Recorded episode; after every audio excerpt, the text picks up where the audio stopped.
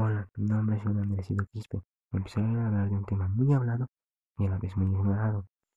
Este es el primer capítulo de la sobreexplotación de los recursos naturales. Los recursos naturales son nuestra fuente de para alimentos, medicamentos, tejidos, materiales para construcción y para todo lo que fabricamos, a la vez para obtener energía de ellos. Los seres humanos estamos agotando estos recursos naturales. Esto provocará la declinación de la calidad de vida.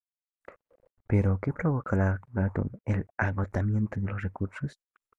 La respuesta es muy simple. Las actividades humanas descontroladas. Entre ellas tenemos la, la minería a gran escala, la tala excesiva de árboles. Esto produce deforestación. La extracción de combustibles fósiles en inmensas cantidades, como el petróleo, el gas natural el carbón. El agua es cada vez más sobreexplotada y el agua es una fuente de vida. Si se acaba, se acaba la vida. Animales son cada vez más cazados hasta el punto de estar en peligro de extinción y estos juegan un papel muy importante en la cadena alimenticia. Las plantas absorben el dióxido de carbono que nosotros botamos este es un gas muy malo para la atmósfera y para el aire. Podemos plantar más plantas, pero no lo hacemos, no nos importa. Esto anda mal, ¿verdad?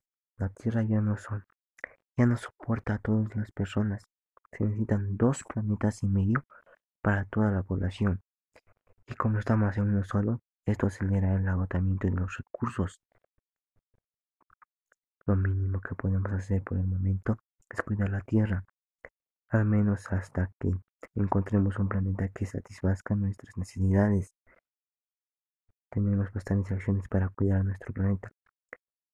Podemos ahorrar agua, reciclar, plantar un árbol. El solo hecho de plantar un árbol ayuda mucho. Disminuir tus desperdicios, no todo lo que botas es basura. Recicla. Y evita usar el coche o fuentes que boten dióxido de carbono. Hay bastantes cosas que uno puede hacer por la, tierra. Muchas gracias. Disculpa si me equivoqué en algo. Gracias por tu atención.